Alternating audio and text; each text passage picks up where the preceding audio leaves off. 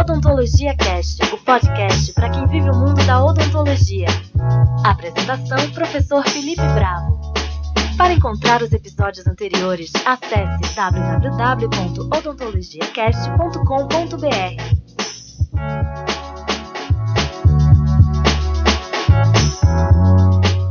Olá, meus amigos do Odontologia Cast, eu sou Felipe Bravo e estamos começando mais um programinha semanal sobre odontologia.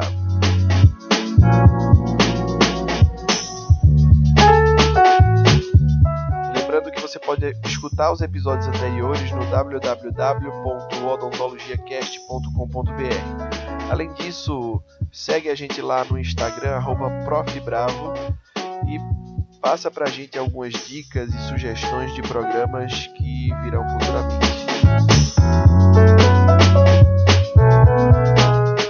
Hoje eu vou trazer para vocês um pedido há muito tempo a respeito dos edemas de face de região cervical associados aí ao exame dos linfonodos dessa região.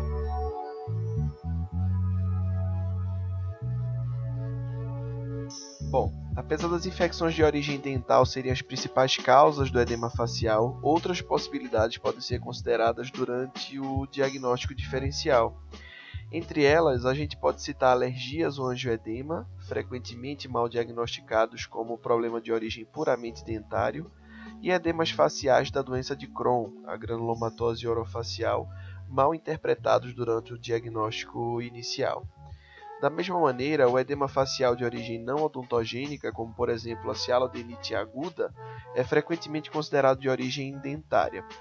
A hipertrofia masseteriana também pode dificultar o diagnóstico quando promover edema facial. Há uma grande quantidade de fatores locais e sistêmicos que podem gerar o edema facial. A gente vai citar aqui alguns desses fatores para que o cirurgião dentista ele possa identificar as causas mais comuns durante o exame clínico do paciente. Então, os fatores podem ser congênitos, como por exemplo o linfangioma e o hemangioma. Podem ser causados por infecções, como as infecções dentárias, as infecções de glândulas salivares e as infecções cutâneas. Podem ser causadas por neoplasias, como os sarcomas e os carcinomas. Podem ter causas imunológicas, como as alergias e as causas hereditárias, podem ter causas endócrinas e metabólicas, como a síndrome de Cushing, a acromegalia, o mixedema e a síndrome nefrótica. E pode acontecer em outras situações, como por exemplo a granulomatose orofacial, o angioedema idiopático ou induzido por medicamentos, o tratamento com corticosteroide e a hipertrofia masseteriana. Os edemas cervicais eles geralmente se apresentam na porção lateral ou mediana do pescoço, sendo a mais comum a linfadenopatia cervical. Bom, é bom lembrar que os nódulos linfáticos normais eles não são palpáveis. Dessa forma, então, quando há um aumento de tamanho ou mudança de textura que permite a sua palpação através da pele, é um indicativo de que este possa ser o local primário de um processo patológico, como por exemplo os linfomas, ou o local secundário de um processo infeccioso ou neoplásico, que esteja ocorrendo em outras regiões do organismo. Saber diferenciar essas duas situações é muito importante para a prática diária do cirurgião dentista. A maioria dos casos, quando há aumento do tamanho dos linfonodos cervicais, é devido a infecções ou neoplasias. Apesar disso, o aumento dos linfonodos também pode ser observado em alguns distúrbios do tecido conjuntivo, como por exemplo a sarcoidose, e mais raramente como efeito colateral após a terapia medicamentosa, como por exemplo pacientes que fazem uso de fenitoína. Bom, vamos falar um pouquinho agora do exame dos linfonodos. Os linfonodos eles podem ser avaliados por palpação, ultrassom, dirigido aspiração por agulha fina e por técnicas de imagem. O exame histopatológico de um nódulo excisado é indicado em casos de tumores primários ocultos na cabeça, pescoço e linfomas. Quando se examinam os nódulos linfáticos de cabeça e pescoço, todos os grupos de nódulos principais devem ser palpados de forma sistemática. Posicionado atrás do paciente, o profissional ele deve palpar em cada um dos lados os grupos de nódulos pré-auricular, parotídeo, facial, submandibular submental, cervical superior, médio e inferior, supraclavicular, triângulo posterior e occipital.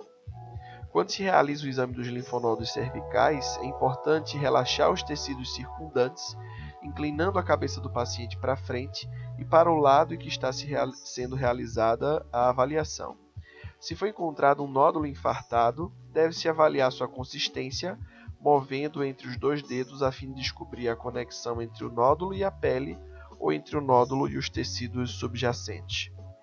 Além de uma avaliação extra e intrabucal detalhada, o profissional ele deve ampliar a sua avaliação, avaliando a pele, o couro cabeludo, a face e o pescoço. Um exame radiográfico de tecido duro deve ser solicitado para avaliar qualquer inflamação relacionada aos dentes.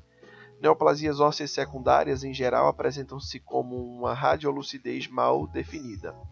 Se não houver focos de infecção ou evidências de lesão na mucosa responsável pela linfadenopatia cervical, o paciente poderá ser encaminhado para um profissional de especialidades como um bucomaxilo ou um otorrino para que a avaliação ela possa ser feita de maneira mais detalhada.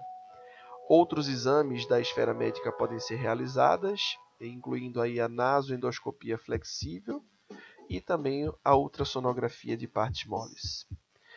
Bom, dentre as causas mais comuns para esse aumento de linfonodos, vamos falar um pouquinho das causas inflamatórias agudas e crônicas.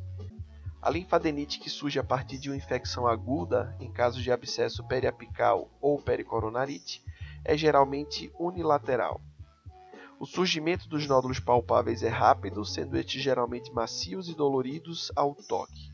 Pode haver edema nos tecidos moles que circundam o nódulo, dando a falsa impressão visual de que este é maior do que realmente é. Os linfonodos faciais localizam-se anteriormente aos masséteres, na altura do plano oclusal, sendo muito comuns em crianças. Em casos de infecções crônicas, os nódulos linfáticos afetados eles tornam-se firmes, mas nem sempre doloridos. Na tuberculose, os linfonodos alterados eles ficam aderidos à pele, produzindo abscessos locais. Em casos de infecção crônica de longa duração, pode haver a calcificação local, que torna o linfonodo aumentado, endurecido, único e móvel. Calcificações menores e mais disseminadas pela região cervical são mais comuns. Por essas calcificações apresentarem diâmetro menor, tendem a ser assintomáticas, não podem ser palpadas e são acidentalmente descobertas durante exames radiográficos de rotina. A presença de linfonodos infartados disseminados pode ser o primeiro indício clínico de infecção pelo HIV. Então, nesses casos, os linfonodos submandibulares são os mais afetados. Causas neoplásicas do aumento dos linfonodos. Os linfonodos da região do pescoço são frequentemente envolvidos no início do desenvolvimento de linfomas, tanto do tipo Hodgkin quanto do tipo não Hodgkin. Os linfonodos afetados são inicialmente discretos, de consistência borrachoide e indolores, sendo diagnosticados apenas pelo exame histopatológico. O linfoma de Burkitt, em geral, acomete a região central dos maxilares, apesar de os linfonodos cervicais serem primeiramente afetados em alguns casos. Pacientes com leucemia precoce raramente apresentam linfonodos infartados na região do pescoço. No entanto, é importante saber que as infecções de origem odontogênicas e não odontogênicas frequentemente acometem esses pacientes, facilitando o surgimento de edema facial e linfadenopatias cervicais. A disseminação de nódulos linfáticos na região do pescoço pode ocorrer em qualquer estágio de desenvolvimento da neoplasia maligna em cavidade bucal, faringe, cavidades e estruturas adjacentes. Esses nódulos são inicialmente indolores, endurecidos e unilaterais. A presença de linfonodos infartados indolores tende a ser mais sugestivo de um processo patológico do que infeccioso. Bom, finalizamos aqui mais um programinha do Odontologia Cast. A gente volta a qualquer momento com um assunto relevante dentro da odontologia. Meus amigos, muito obrigado e até a próxima.